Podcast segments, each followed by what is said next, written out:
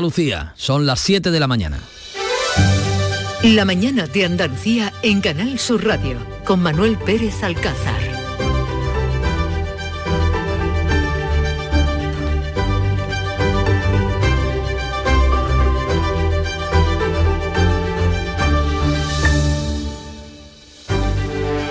El gobierno central utiliza la visita de una delegación alemana para mantener su pulso contra los regadíos del entorno de Doñana. Los parlamentarios van a estar en Andalucía para conocer la gestión del agua en nuestra tierra durante la sequía. Esta misión alemana se produce justo después del boicot a la fresa onubense en el país europeo una campaña lanzada por una ONG de izquierdas que ha sido difundida por el presidente del gobierno Pedro Sánchez.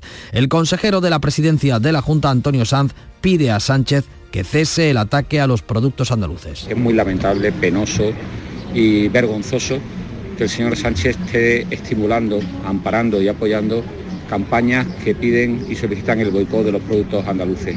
El Tribunal Constitucional va a decidir hoy si admite a trámite los recursos de Chávez y Guiriñán por el caso de los ERE. Los dos expresidentes de la Junta, condenados en la pieza política de los ERES, han presentado recurso de amparo ante el Tribunal de Garantías que, según fuentes judiciales consultadas por Canal Sur Radio, los va a admitir, aunque no va a decidir sobre el fondo de la cuestión hasta que pasen las elecciones generales del 23 de julio.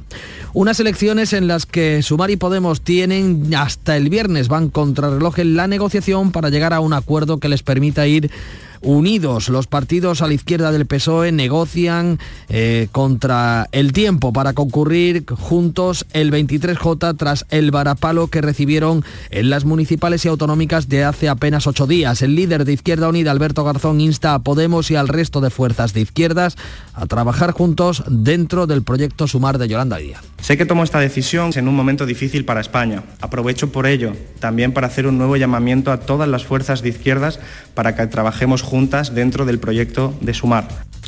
Tres encuestas eh, publicadas este lunes recogen una victoria clara del PP que necesitará a Vox para llegar a la Moncloa. Además, la Armada va a realizar hoy el mayor despliegue en aguas de Almería con motivo de las maniobras Flotex 23 en total. 5.000 militares de 8 países a bordo de 19 buques, 2 submarinos y 16 aeronaves. Los ejercicios van a servir para probar los nuevos drones de vigilancia y combate de diseño y de fabricación españoles. Y Cádiz y Almería se quedan en primera división. Los dos equipos han logrado la permanencia, aunque el Almería lo ha hecho in extremis. La próxima temporada ya serán cinco los equipos andaluces en la máxima categoría tras el ascenso del Granada. Además, esta última jornada en primera ha sido la de la despedida del que ya pasa a convertirse en un mito del beticismo. Joaquín disputó su último encuentro con su equipo y deja el fútbol profesional.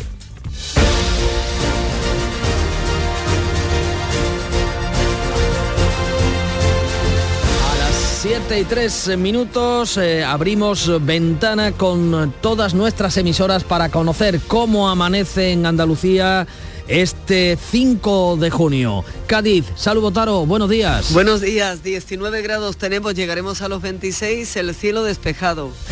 Tiempo y cielos del campo de Gibraltar. Ángeles Carreras, buenos días. Buenos días, aquí tenemos intervalos, 18 grados marca el termómetro ahora, una, se espera una máxima de 24. ¿Cómo amanece en Jerez, Pablo Cosano? Con algunas nubes en el cielo, 18 grados marca ahora mismo el termómetro, 29 de máxima prevista. Temperaturas y cielos de Huelva, Sebastián Forero. A esta hora tenemos 19 grados en la capital, cielos limpios, esperamos una máxima de 28 en el Granado. ¿Qué esperamos en Córdoba, Ana López? Pues amanece con cielos despejados, 20 grados, un día más se activan los avisos amarillos por tormentas y lluvias fuertes en la subbética entre las 12 y las 9 de la noche, máximas de 31. ¿Y cómo amanece en Sevilla? Pilar González, buenos días. Buenos días, con nubes de evolución diurna, puede caer algún chubasco tormentoso por la tarde en las sierras. De momento tenemos 32 grados de máxima prevista en Sevilla, donde hay 21 grados. Miramos al cielo y al termómetro en Málaga, María Ibáñez. Pues a esta hora tenemos 19 grados en la capital, esperamos una máxima de 25 grados, los cielos están despejados, Manolo. Pero vamos a recordar que hay un camión ardiendo en la A7 a la altura de Torremolinos, a la altura del Palacio de Congresos y Ferias, y eso está provocando bastantes retenciones en sentido Cádiz. Hay abiertos de momento dos carriles, ha llegado a estar una hora cortada esta carretera malagueña, extremen la precaución. Pues esa información de servicio público estaremos pendientes, volveremos para que nos des nota de cómo evoluciona. Recuerden un accidente, un camión ardiendo en la autovía que da acceso a Torremolinos por el Palacio de Congresos. Continuamos mirando al cielo y a las temperaturas que eh, nos espera hoy en Jaén, Alfonso Miranda. A las 12 del mediodía se va a activar el aviso por tormentas en la franja sur y este de la provincia. A esta hora muchas nubes y 17 grados. Temperaturas y cielos de Granada, Jesús Reina. Muy buenos días, 15 grados en estos momentos con algunas nubes y también en este lunes de Corpus en Granada y prácticamente todo el interior de la provincia. Pronóstico de lluvia a partir de las 12 del mediodía hasta las 10 de la noche. ¿Cuál es la previsión de la jornada en Almería, María Jesús Recio? Esperamos tormentas por la tarde, sobre todo en las sierras. Tenemos el cielo con nubes y claros, 20 grados, la máxima será hoy de 25. Ya conocemos esa incidencia en el entorno de Torremolinos, conozcamos cómo están el resto de carreteras en Andalucía, Dirección General de Tráfico, Patricia Riaga, buenos días. Buenos días, arranca esta jornada de lunes y a esta hora pendientes de la provincia de Málaga, un vehículo incendiado a la altura de Benalmádena en la AP7 obliga a interrumpir el tráfico en dirección Marbella. Van a encontrar desvío debidamente señalizado, pero también retención en este tramo y vía. Otro accidente en Granada también obliga a interrumpir el tráfico de la A92N a la altura de Baza en dirección Guadix. Además, tráfico lento ya a la entrada a Sevilla en la A49 a la altura de Bormujos y de salida en esta misma A49 tráfico lento en la zona de Espartinas en dirección a Ayamonte. Precaución en Almería, unas obras de mejora ocasionan circulación lenta en la A7 a la altura de Retamar en sentido Murcia. 7 de la mañana y casi 7 minutos. Precios de locura en Rapimueble. Sofá Cheslón 249 euros. Dormitorio juvenil solo 389 euros. Aprovecha ofertas de locura y paga en 12 meses sin intereses. Rapimueble, líder en precios y calidad. Más de 200 tiendas en toda España y en rapimueble.com. La tarde de Canal Sur Radio con Marilón Maldonado estará el jueves 8 de junio en Occidental Puerto Banús, un hotel moderno, bien comunicado y en pleno corazón de Puerto Banús, situado en uno de los puertos deportivos de lujo más reconocidos del mundo. Allí estaremos para descubrir las excelencias de la Costa del Sol como destino turístico. La tarde de Canal Sur Radio con Mariló Maldonado. Este jueves 8 de junio desde Occidental Puerto Banús, con la colaboración de Barceló Hotel Group. En Canal Sur Radio, la mañana de Andalucía con Jesús Bigorra. Noticias. 7 de la mañana, 8 minutos de este primer lunes del mes de junio. El gobierno utiliza una visita de parlamentarios alemanes para conocer soluciones frente a la sequía para mantener su pulso contra los regadíos del entorno de Doñana. Francisco Ramón. La misión de la Comisión de Medio Ambiente del Bundestag gira en torno a la escasez de agua y la protección del consumidor, pero el gobierno quiere poner el acento en su visita a Doñana justo después de la plataforma alemana, de que esta plataforma alemana Campact haya lanzado una campaña de boicot a la fresa de Huelva y que Pedro Sánchez, el propio presidente del gobierno, difundía en las redes sociales. El consejero de la presidencia por todo esto, consejero de la Junta, Antonio Sanz, ha pedido a Sánchez que cese el ataque a los productos andaluces. Es muy lamentable, penoso y vergonzoso que el señor Sánchez esté estimulando, amparando y apoyando campañas que piden y solicitan el boicot de los productos andaluces. Creo que el señor Sánchez no solo es el presidente más dañino de, de la historia con España, sino que además tiene una obsesión enfermiza contra Andalucía. Al frente de esa delegación está la parlamentaria germana Harald Ebner del Partido Socialdemócrata y a la una de la tarde los va a recibir el secretario de Estado de Medio Ambiente. Una visita que se va a prolongar hasta el próximo viernes, donde van a conocer Doñana, van a mantener también encuentros con científicos, representantes de asociaciones de agricultores y también de los ecologistas, como es el caso de la organización WWF, cuyo portavoz es Juan José Carmona. En el caso, por ejemplo, de las fresas, son nuestros principales consumidores y está creciendo de manera exponencial la preocupación que tienen por la relación de la misma con Doñana, entre otras cuestiones porque hay las aves que permanecen aquí en invierno, las migrantes, después van a, a países como Alemania, como Holanda, a pasar allí pues la primavera y el verano.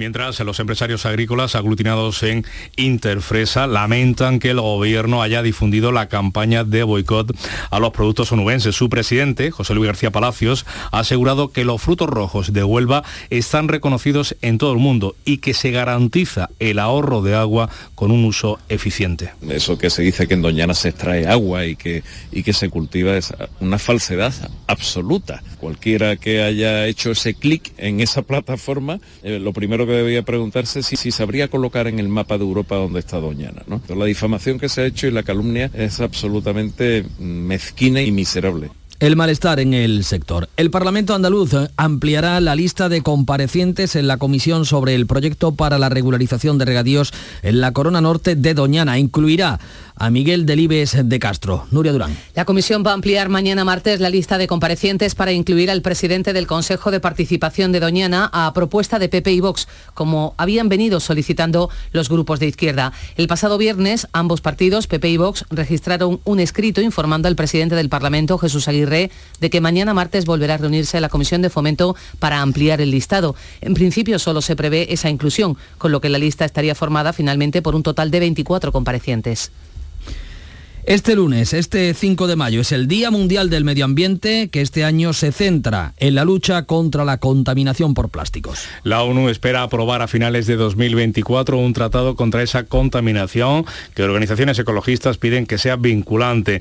Desde WWF, Enrique Segovia ha declarado en Canal Sur Radio que los gobiernos, eh, o ha pedido que los gobiernos eliminen de forma gradual los productos de plástico de tan solo un uso sea vinculante es que prohíba algunos productos que son absolutamente innecesarios, por ejemplo, en bebidas, de envases y tal, eh, que, ponga objetivos para que en 5, 7, 10 años haya, eh, todo sea eh, usado con plástico reciclado. Y es que según los últimos datos de Naciones Unidas, cada año se producen en el mundo más de 400 millones de toneladas de plástico. La mitad se concibe para una vida útil, como decimos, de un solo uso. Menos del 10% se recicla y se estima que entre 19 y 23 millones de toneladas terminan en lagos, ríos y mares. El gobierno ve difícil que se prorrogue el acuerdo de pesca entre la Unión Europea y Marruecos y estudia ya medidas para que los barcos afectados puedan recibir ayudas. El acuerdo expira el 17 de julio y su renovación depende más de la justicia que de la política. De hecho, el sector espera una sentencia del Tribunal de la Unión Europea a finales de este año sobre la legalidad del documento firmado en 2021, en el que Rabat incluyó las aguas del Sáhara Occidental. Los pescadores recuerdan que la Corte General ya anuló ese acuerdo. Si se repitiera el fallo, sería muy difícil que Marruecos se sentara a negociar con Bruselas un nuevo documento que dejara fuera el Sáhara. En la actualidad, 47 buques de la provincia de Cádiz y alrededor de 500 marineros faenan en la costa marroquí. Más relacionado con la pesca, localizados los restos del Villa de Pitancho, el pesquero gallego que naufragó, como recordarán, en febrero del año pasado en aguas de Terranova. Se confirma que la estructura metálica localizada por el buque Artabro pertenece al Villa de Pitancho. En el naufragio fallecieron 21 de los 24 marineros que iban a bordo. El robot sumergible bajará de nuevo, por tanto, a las profundidades para grabar lo más cerca posible esos restos del barco hundido y esclarecer qué pudo pasar. El patrón está imputado por posibles negligencias que podrían haber desencadenado esta tragedia. El Tribunal Constitucional va a decidir hoy si admite a trámite los recursos de amparo de los condenados por el caso de los ERE, entre otros, los expresidentes Chávez y Griñán. Según ha podido saber Canal Sur, el tribunal sería proclive a admitir los recursos, pero no decidirá sobre el fondo hasta después del 23 de julio, para no interferir en las elecciones. En principio, tampoco aceptaría las medidas cautelares que supondrían la suspensión de las penas de cárcel que cumplen ya todos los condenados, excepto Griñán, a quien la audiencia de Sevilla lo ha suspendido, le ha suspendido la condena por el tratamiento de su cáncer. Hoy se espera un nuevo informe forense reclamado por la Fiscalía para aclarar si el que fuera presidente socialista puede seguir el tratamiento en prisión. Y más asuntos relacionados con los tribunales y los casos de corrupción. En el juicio de la FAFE hoy va a comparecer como testigo el dueño del prostíbulo en el que el exdirector de la Fundación, Fernando Villén, eh, la Fundación para la Formación y el Empleo, pagó con dinero público hasta 14.000 euros en una sola noche. Esta semana van a declarar además en varios testigos y peritos y el juicio va a quedar visto para sentencia o para veredicto, donde el fiscal de delitos económicos solicita, por cierto, una condena para el exdirector de la Fundación de seis años de cárcel y cuatro años para quien fuera su directora económica. Se les acusa a ambos de los delitos de malversación de caudales públicos y falsedad documental. Y el Tribunal Supremo celebra entre mañana martes y el miércoles un pleno monográfico para tratar de fijar pautas generales sobre la aplicación de la ley del solo si es sí. Los magistrados de la Sala de lo Penal estudiarán más de una veintena de recursos de casación, presentados tanto por la Fiscalía contra las revisiones de las condenas dictadas por distintas audiencias provinciales, como por los delincuentes sexuales que no se han visto beneficiados por la aplicación de la ley Montero. La Fiscalía ha presentado más de 230 recursos en el Supremo en los últimos meses contra decisiones judiciales adoptadas por los distintos tribunales de España en aplicación de esta polémica ley del solo sí es sí. Además, el fiscal general del Estado ha convocado este jueves el Consejo Fiscal que va a abordar nuevos nombramientos, entre ellos el nuevo fiscal de Derechos Humanos y de Memoria Democrática, un cargo para el que opta la exministra Dolores Delgado. También se nombrará la, la nueva figura, otra nueva figura, el fiscal de Sala de Delitos de Odio. La reunión se celebrará rodeada de polémica, ya que la mayoría del Consejo Fiscal, dos de las tres asociaciones de la carrera fiscal y siete de los nueve vocales eh, electos del órgano, órgano, ha solicitado al fiscal general del Estado, García Ortiz, que aplace los citados nombramientos por prudencia ante la proximidad de las elecciones generales el 23J. El viernes acaba el plazo para registrar las coaliciones políticas que concurrirán a las elecciones generales del 23 de julio. Apenas han pasado ocho días de las municipales y los partidos a la izquierda del PSOE negocian contra reloj. Yolanda Díaz trata de alcanzar un acuerdo para concurrir unidos y evitar que la dispersión del voto provoque un nuevo varapalo tras las municipales. El líder de Izquierda Unida y ministro de Consumo, Alberto Garzón, ha comunicado este domingo oficialmente a su partido que no se presentará a los comicios, pero insta a Podemos a la unidad dentro del proyecto Sumar. Sé que tomo esta decisión en un momento difícil para España. Aprovecho por ello también para hacer un nuevo llamamiento a todas las fuerzas de izquierdas para que trabajemos juntas dentro del proyecto de Sumar.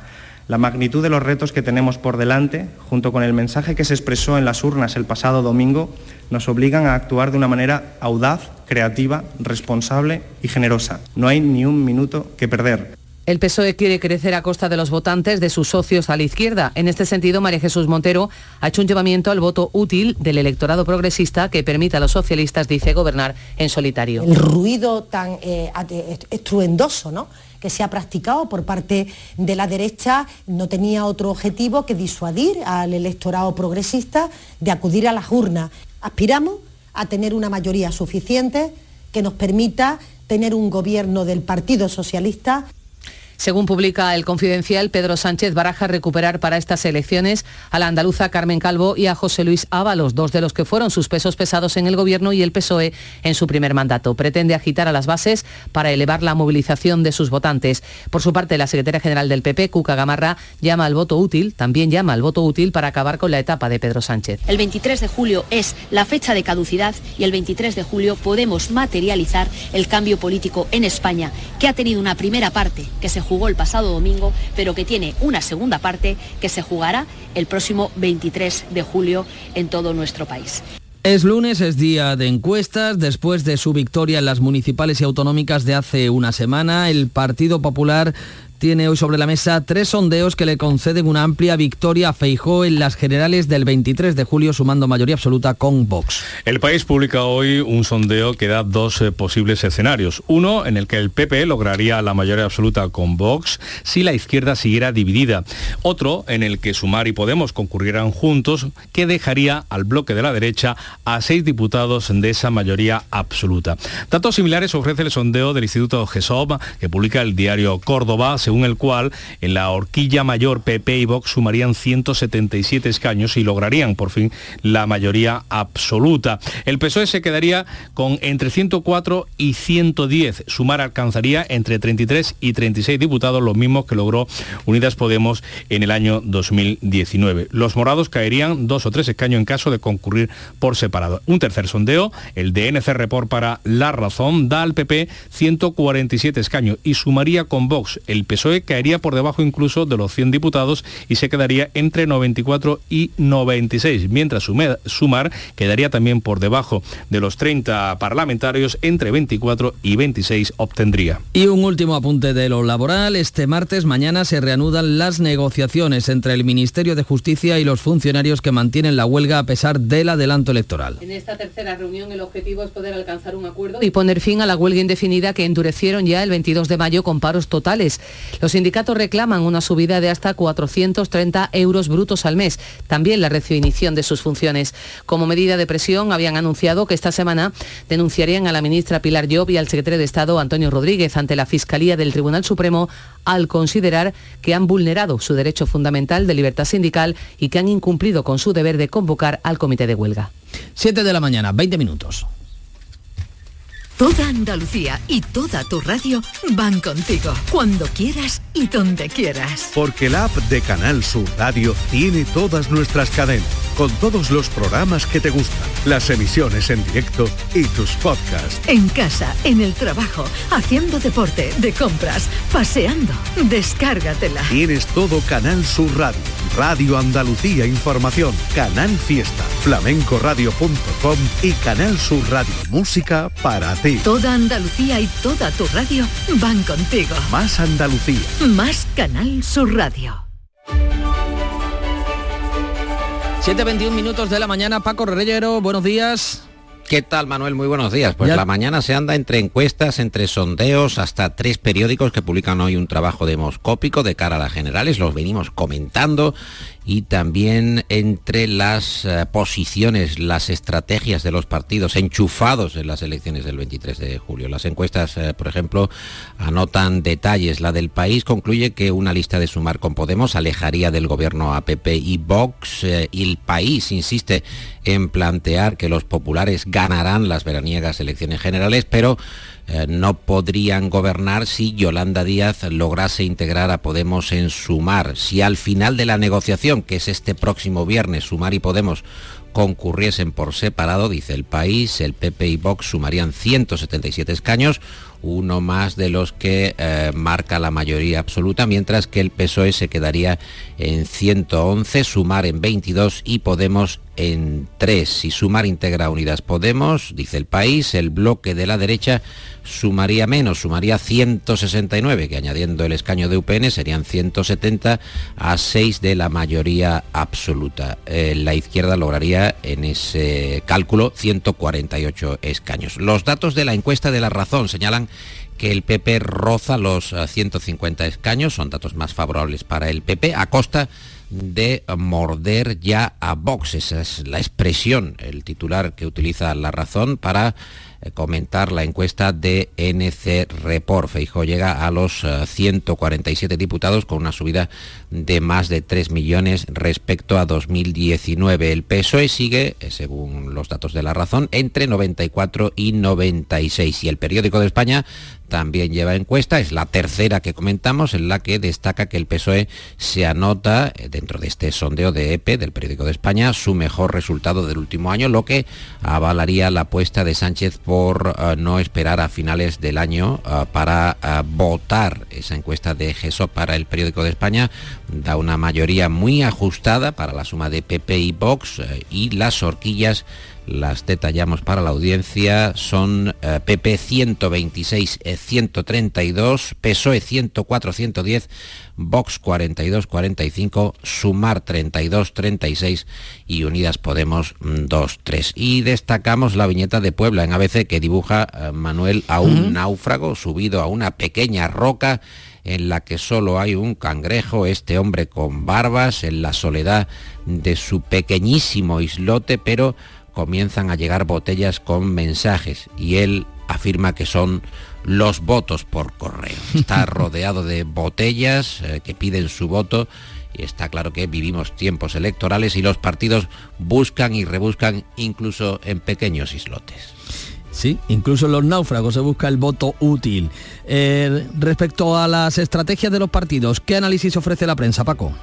Por ejemplo, el confidencial que recoge las cuentas de Ferraz del PSOE para la remontada, un 10% más de movilización y absorber a su, izquierda, es lo que considera el confidencial que está manejando el PSOE. Señala también este digital que Sánchez quiere recuperar a José Luis Ábalos y a Carmen Calvo para las generales. El confidencial también nos cuenta que Vox está suavizando sus condiciones para pactar con el PP, pero exige negociar antes del 23 eh, de julio. Los de Abascal insisten en que no habrá cheques en blanco, aunque se abren a explorar todas las fórmulas posibles. El diario.es abre su edición contando que eh, a cinco días para una candidatura de unidad de la izquierda es necesario que se permita a la izquierda dar esa batalla el 23 de J, el 23J y por tanto sería necesario, sería eh, imprescindible para la izquierda eh, sumar,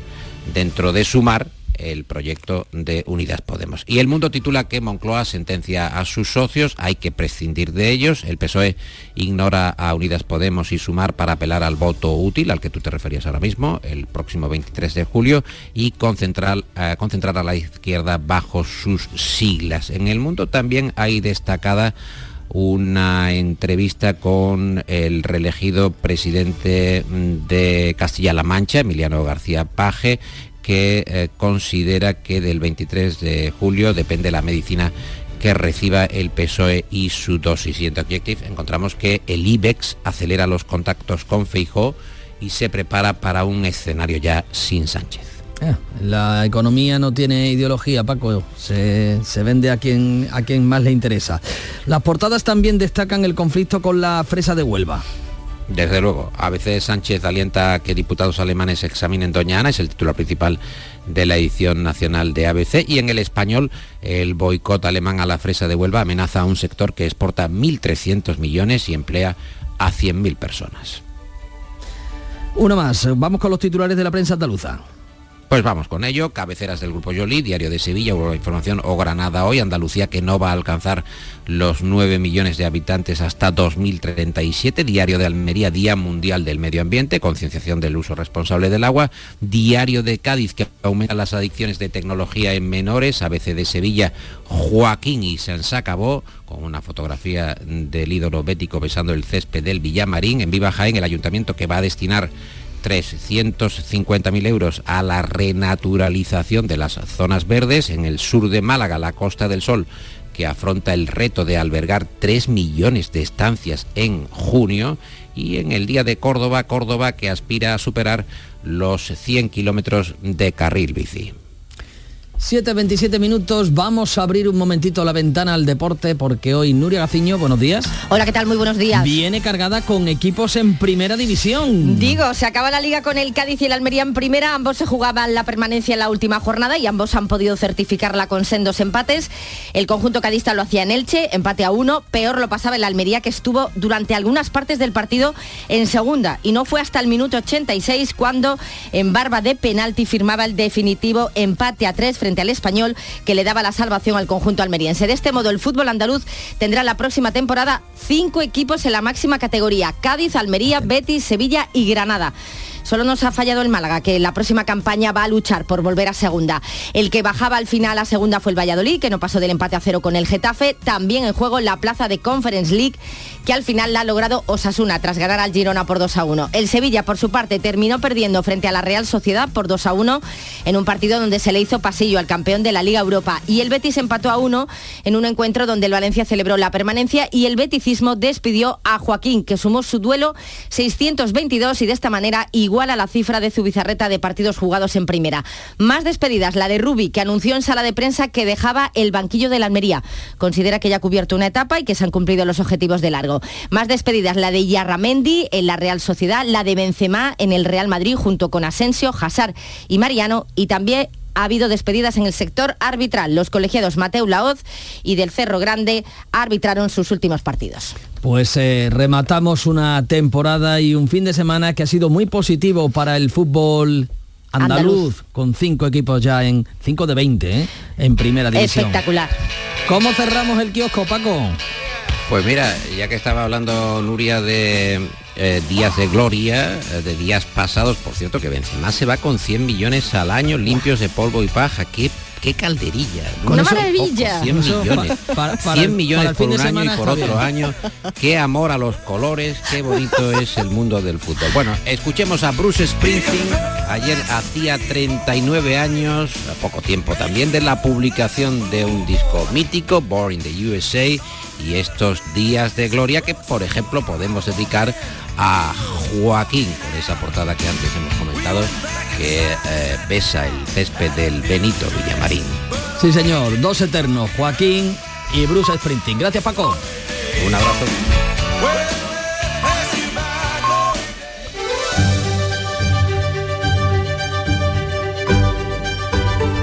La mañana de Andalucía en Canal Sur Radio con Manuel Pérez Alcázar. Y a las siete y media de la mañana, resumen en titulares de los temas más destacados de la jornada con Nuria Durán.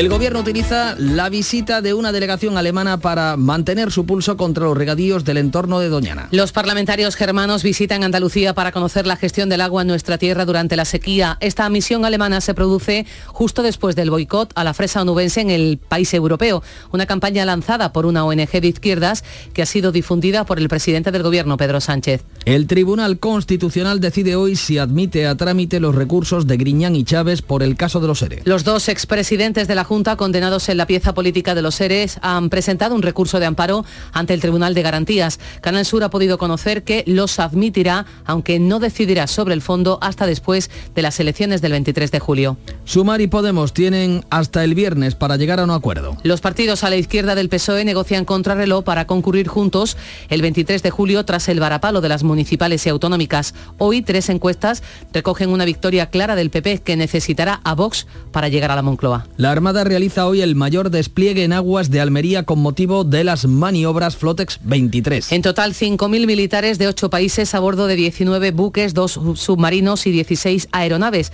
Los ejercicios van a servir para probar los nuevos drones de vigilancia y combate de diseño y fabricación íntegramente españoles. Y en el fútbol, el Cádiz y el Almería se quedan en primera. Los dos equipos han logrado la permanencia in extremis. La próxima temporada serán cinco los equipos andaluces en la máxima categoría tras el ascenso del Granada. Además, Joaquín disputó anoche su último encuentro con el Betis. Se retira del fútbol.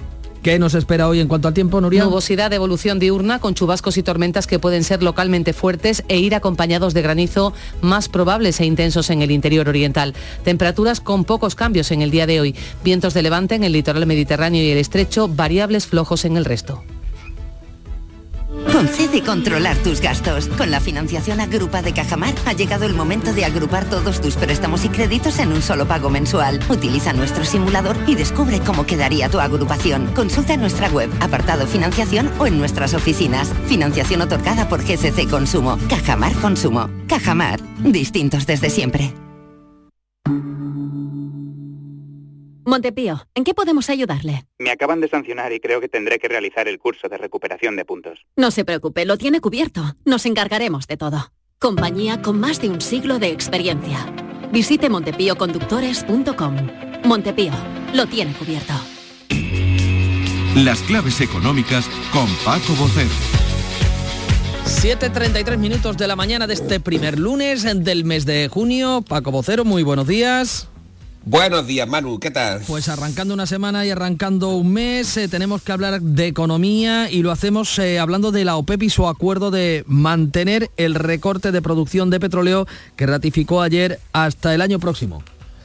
Así es, Manuel. Iniciamos la semana con los resultados de la reunión de los productores de petróleo de ayer domingo, en este caso de la OPEP Plus, la que está formada por 23 países por lo que ratificaron el recorte de producción que mantendrán hasta finales del año próximo, de 2024. La decisión no por esperada menos importante, porque con ella la OPEP Plus sigue insistiendo en elevar los precios del crudo y aumentar los beneficios. Unos precios, por cierto, que no logran consolidar al barril de petróleo, en este caso al barril de Brent, que es nuestra referencia, por encima de los 80 dólares. No llega a subir a pesar de que los dos últimos acuerdos han recortado de forma notable la producción, tanto en octubre del año pasado como el de abril de, este, en 4 millones de barriles diarios, hasta dejarlos en 40. La demanda sigue estancada en Occidente y no acaba de tirar en China. Por cierto, Arabia Saudí también comunicó que reduciría su oferta en otro millón de barriles diarios a partir del próximo 1 de julio.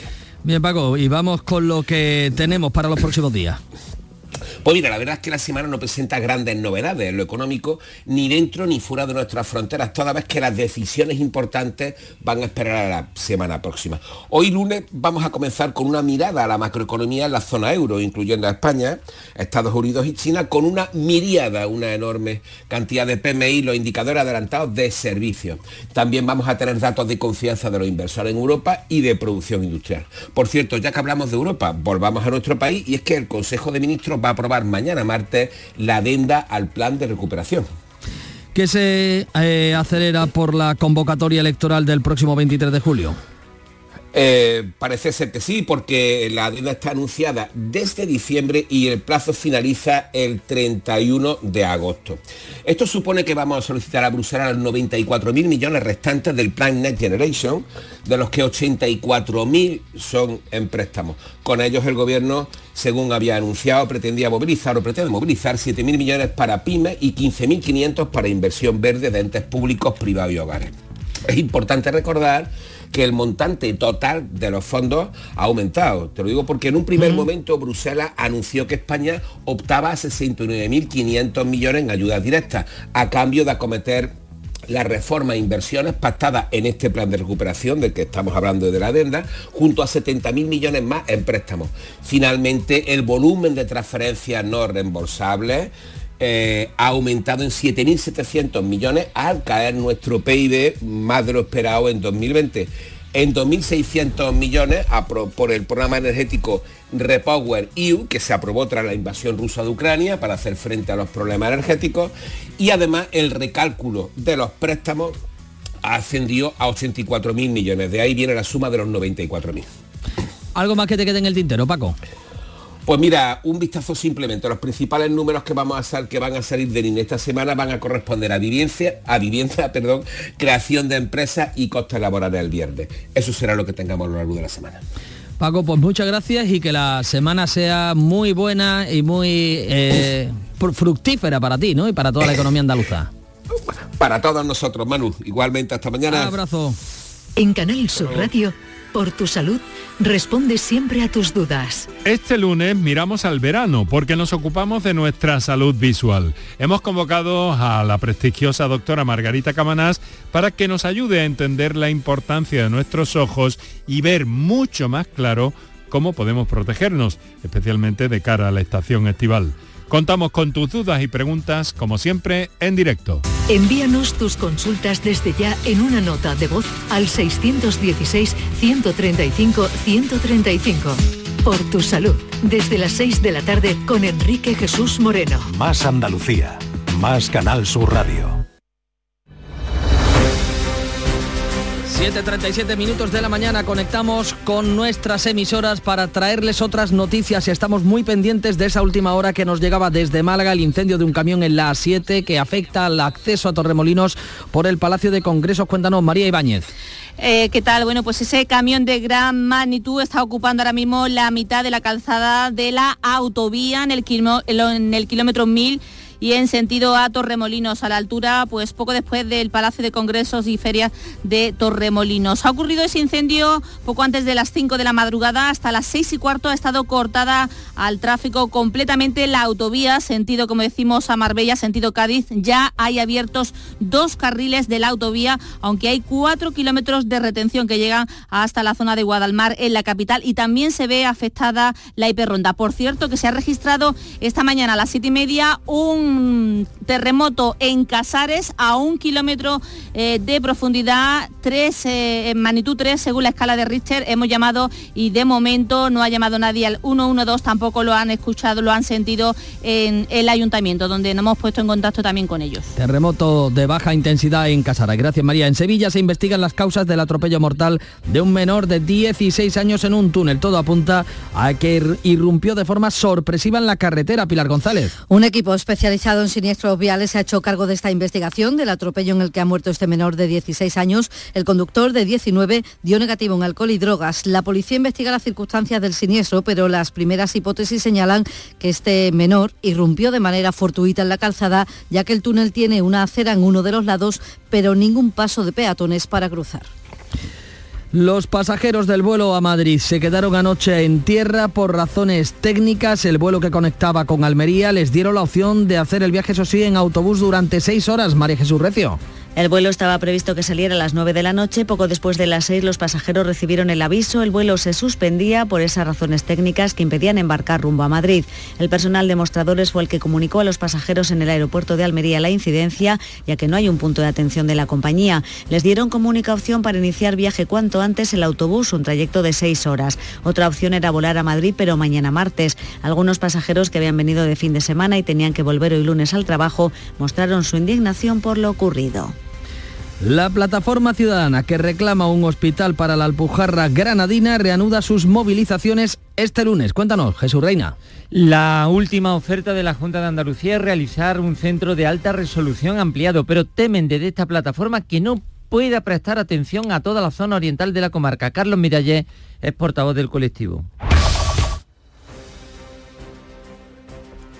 al menos 7.500 metros cuadrados y la urbanización de esos terrenos para empezar a hablar del centro de alta resolución de especialidades ampliar. La Junta ofrece 3.600 metros cuadrados construidos en dos plantas. Actualmente los vecinos de pueblos como Treveles tardan más de hora y media en llegar al hospital más cercano, el de Motril. Desde la plataforma se asegura que los tiempos de atención en un centro especializado en esta comarca siguen siendo preocupantes. Las policías locales de toda Andalucía han celebrado este fin de semana su junta directiva, lo han hecho en Algeciras, en el campo de Gibraltar. Aquí han reconocido la labor de los agentes por la detención del hombre que asesinó, recordarán, al sacristán de la localidad Diego Valencia. Cuéntanos, Ángeles Carrera. Pues sí, la Asociación de Jefes y Directivos de las Policías Locales de Andalucía ha querido reconocer así la rápida actuación de los agentes locales en la detención de Yassin Kanya el pasado mes de enero.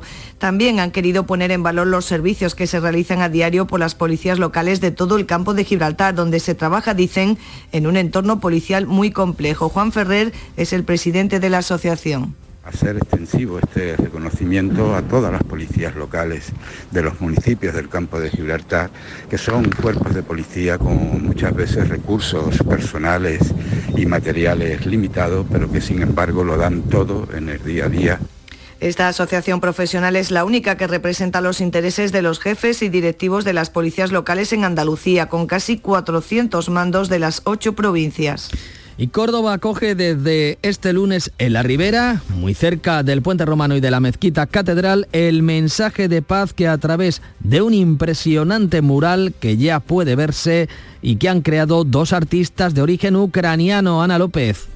Mijail y Olga Korozkov son dos reconocidos artistas que han sido acogidos y becados por la Fundación Córdoba Ciudad de las Ideas, lejos de las bombas, para mostrar su arte en la calle. Con el nombre de La Paz en nuestras manos, la lona de 100 metros cuadrados cubre un edificio protegido de la ribera y representa a una madre con su hijo en el pecho, con los colores de la bandera ucraniana. En esa imagen está mi mujer con el bebé recién nacido porque él nació justo un mes antes de la guerra, pero para mí representa no solamente a, mi mujer, sino a todas las mujeres ucranianas con los, sus hijos y con el malo momento que están pasando, pero luchando.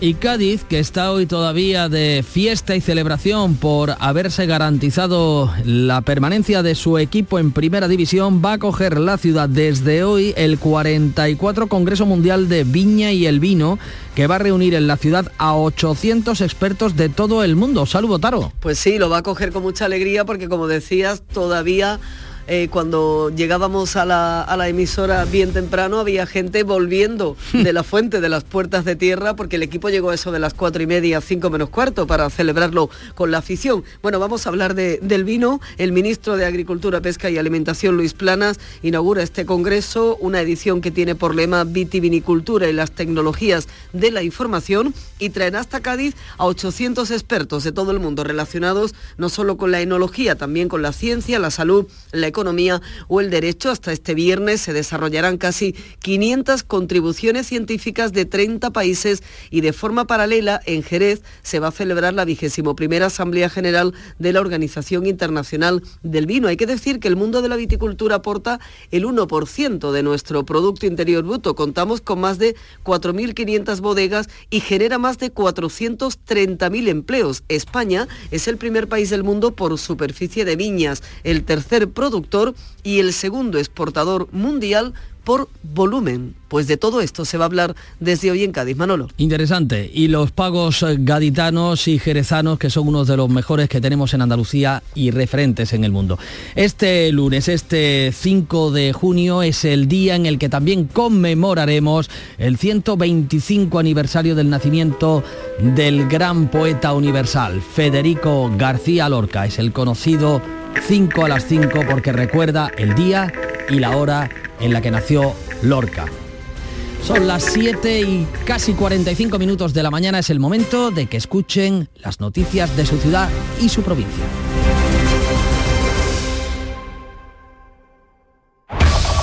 En la mañana de Andalucía de Canal Sur Radio, las noticias de Sevilla. Con Pilar González. Hola, buenos días. El menor atropellado mortalmente en el túnel de su eminencia irrumpió de forma sorpresiva en la carretera. También se investiga por qué lo hizo. Comenzamos hoy una semana, la del Corpus, que trae un jueves festivo en Sevilla y también en algunos pueblos. Y en deportes, acabada la liga, Joaquín deja el fútbol y el Betis tras haber disputado 622 partidos. Y la liga también deja un máximo acertante de la quiniela en Mairena del Alcor, que ha ganado más de un millón de euros. Enseguida se lo contamos antes el tráfico. En el carril derecho de la A49 en sentido Sevilla, la altura de Bormujos, está cortado porque un vehículo ha salido ardiendo. Ya está apagado el fuego, pero ocupa este turismo la vía. En sentido Sevilla hay 5 kilómetros de retenciones también en la A49, uno en el nudo de la Gota Derecha y uno en el Centenario sentido Huelva. En cuanto al tiempo, hoy tenemos nubosidad de evolución diurna sin descartar chubascos ocasionales en las sierras durante la tarde y pueden ir acompañados de tormenta. El viento aumenta por la tarde también. La máxima prevista es de 32 grados en Écija y Sevilla, 31 en Lebrija, 30 en Morón. A esta hora tenemos 21 grados en la capital. Atención Sevilla.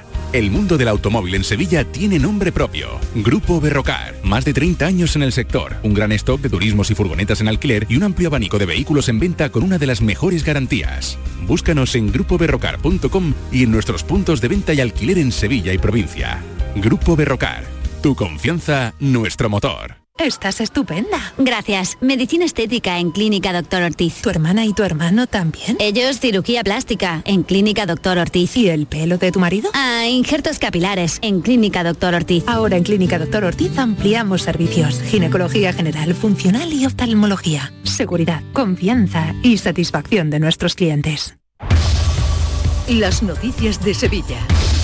Canal Sur Radio. Un equipo especializado en siniestros viales se ha hecho cargo de la investigación del atropello mortal de un menor de 16 años en la madrugada del domingo en el túnel bajo las vías de la carretera de su eminencia en la capital.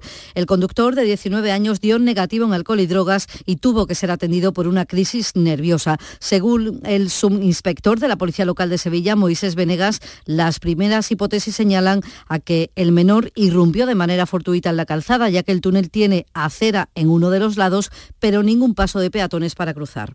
El accidente en principio es una causa fortuita en el que por causa que todavía se están investigando, el peatón irrumpe en la calzada por una zona no habilitada y que bueno, no tenemos ahora mismo muchos detalles concretos de que por qué se produce esa irrupción en, en la vía. Los servicios mm, testigos presenciales pues avisaron al 112 para que atendiera a la víctima que falleció en el acto. Esta mañana la Junta va a firmar dos convenios de colaboración para la integración de los ayuntamientos de Camas y el Viso del Alcor en la plataforma de emergencias 1 1-2 y cuatro vagones de trenes estacionados en las vías cercanas al polígono Store de la capital han ardido la pasada tarde. Estaban sin uso, pero los bomberos han tenido que apagar ese fuego que generaba una gran columna de humo visible desde distintos puntos de la ciudad. Este era el momento.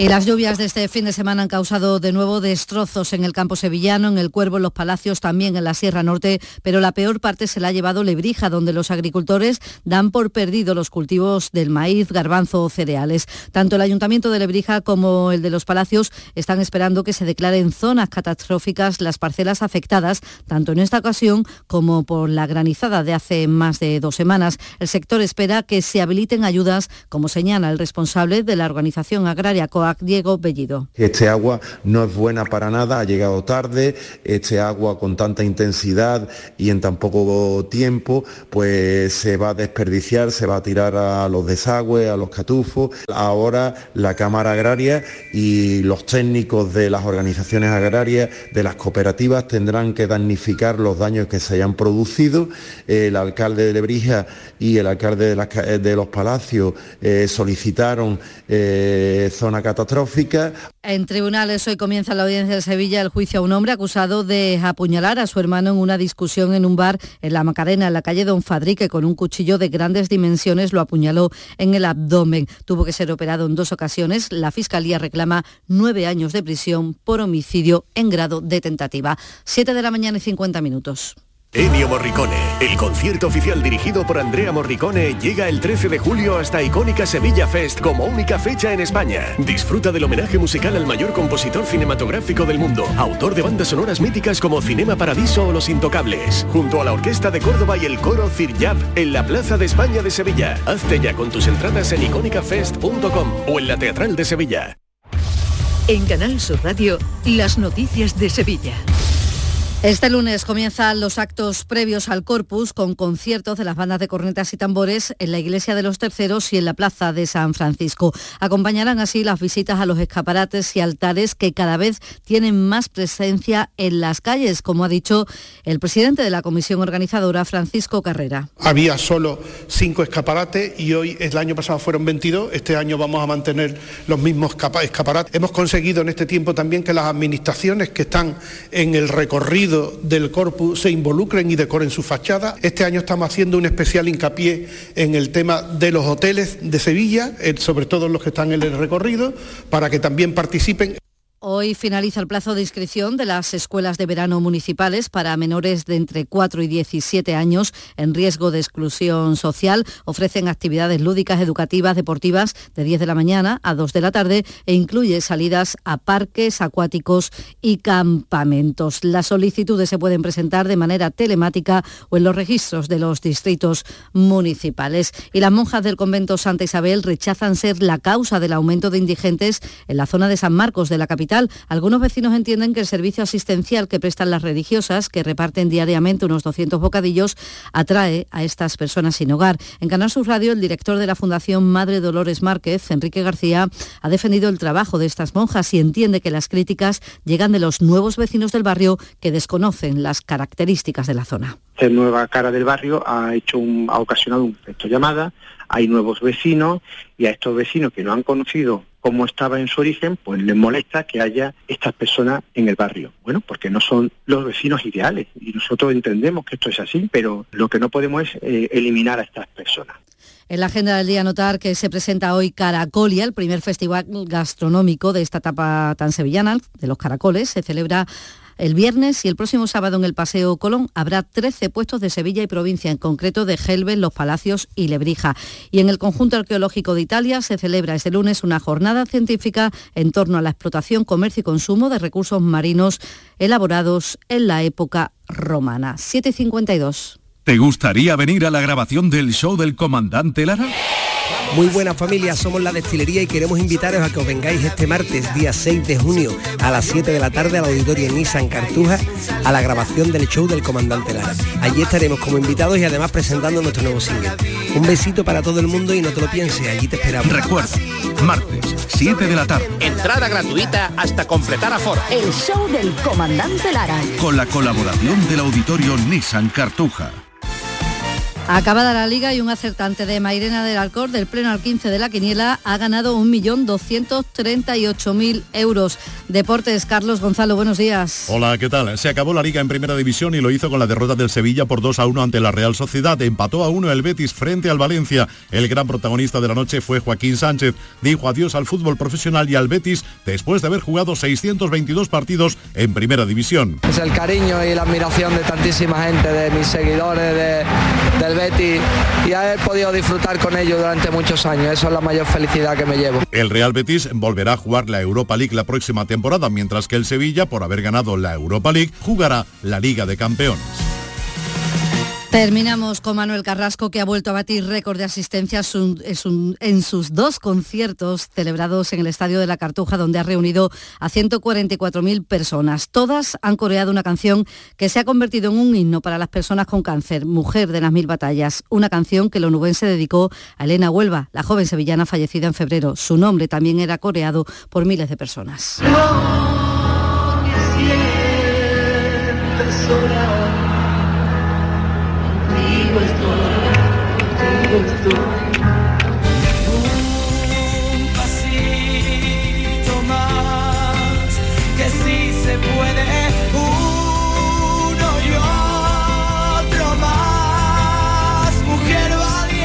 Pues así, con este empujón para seguir viviendo, llegamos a las 8 menos 5 de la mañana, 15 grados en Estepa, 21 grados en Sevilla.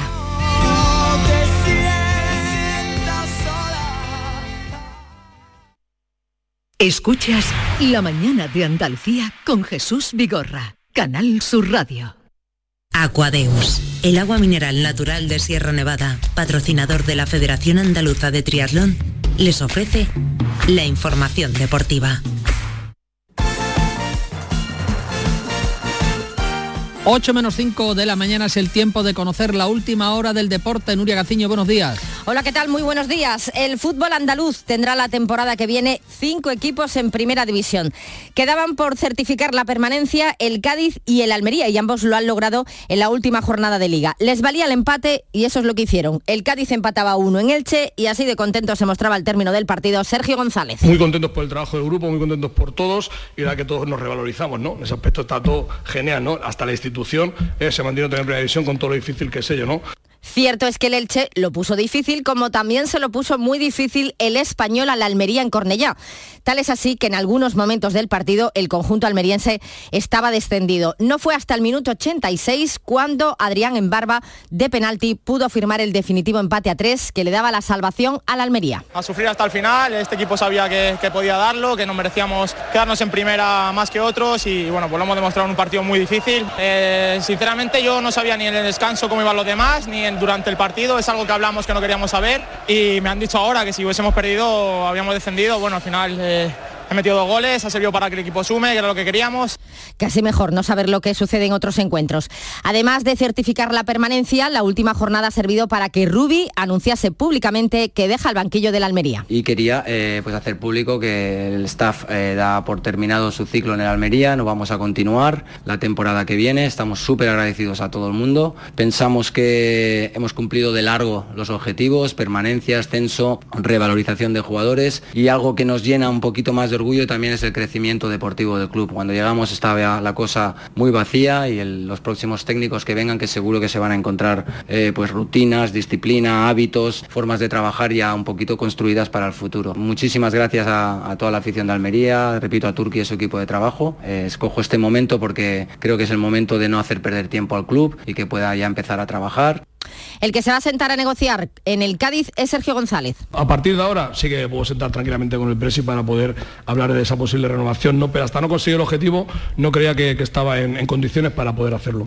A partir de hoy también estaremos pendientes de Mendilíbar en el Sevilla. Las dos partes quieren cerrar la continuidad del técnico vasco después de la hazaña de lograr la Liga Europa. Ayer en Anoeta la Real Sociedad le hizo pasillo al campeón que terminó perdiendo por 2 a 1. Y el que sigue también en el banquillo del Betis es Pellegrini, aunque la vida da muchas vueltas. Me quedan dos años más de contrato, ojalá los pudiera cumplir, ojalá que el equipo pudiera también seguir creciendo y avanzando para no desilusionar la expectativa de la gente, así que uno en el futuro es muy difícil saber lo que va a pasar, pero en principio, como digo, estoy en el Betty, me quedan dos años de contrato y no veo pues, ningún motivo por el cual no continuar. No de sustos al beticismo, eh, Pellegrini. El que se marcha es Joaquín, que además jugó su último partido de liga ante uno de sus ex equipos, como es el Valencia, que con el empate a uno se salvó.